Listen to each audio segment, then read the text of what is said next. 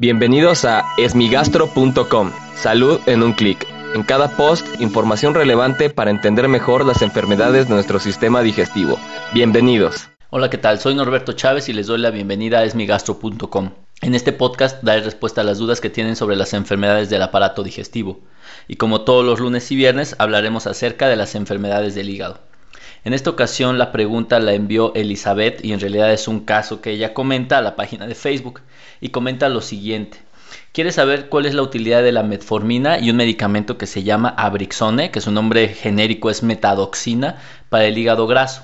Y lo que ocurre en estos casos es algo que vemos con mucha frecuencia en la consulta. Y esto es, como el 30% de los mexicanos tenemos hígado graso o grasa en el hígado, eh, pues muchos queremos saber cuál es el tratamiento más adecuado para esto.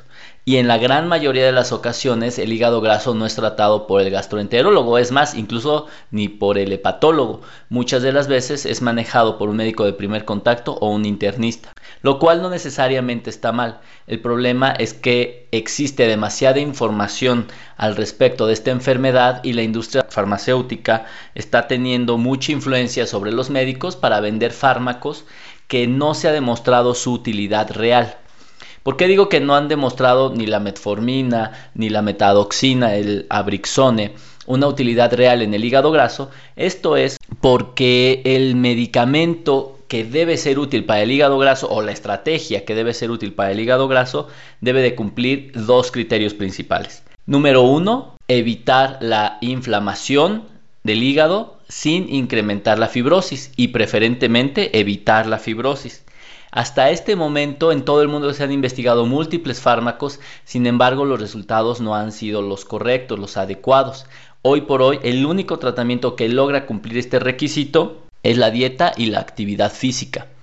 Los medicamentos como la metformina o la metadoxina lo que hacen es reducir la cantidad de grasa aparente, y digo aparente porque solo se podría saber a través de una biopsia hepática, o reduce la inflamación levemente del hígado lo cual pues desafortunadamente no es útil ya que son medicamentos que entonces se tendrían que tomar de por vida, lo cual los vuelve muy costosos y no necesariamente con un beneficio real para los pacientes. Y así como estos dos hay una centena de fármacos y sustancias diferentes desde el punto de vista homeópata, alópata, naturista, etcétera, que juran que van a quitar el hígado graso.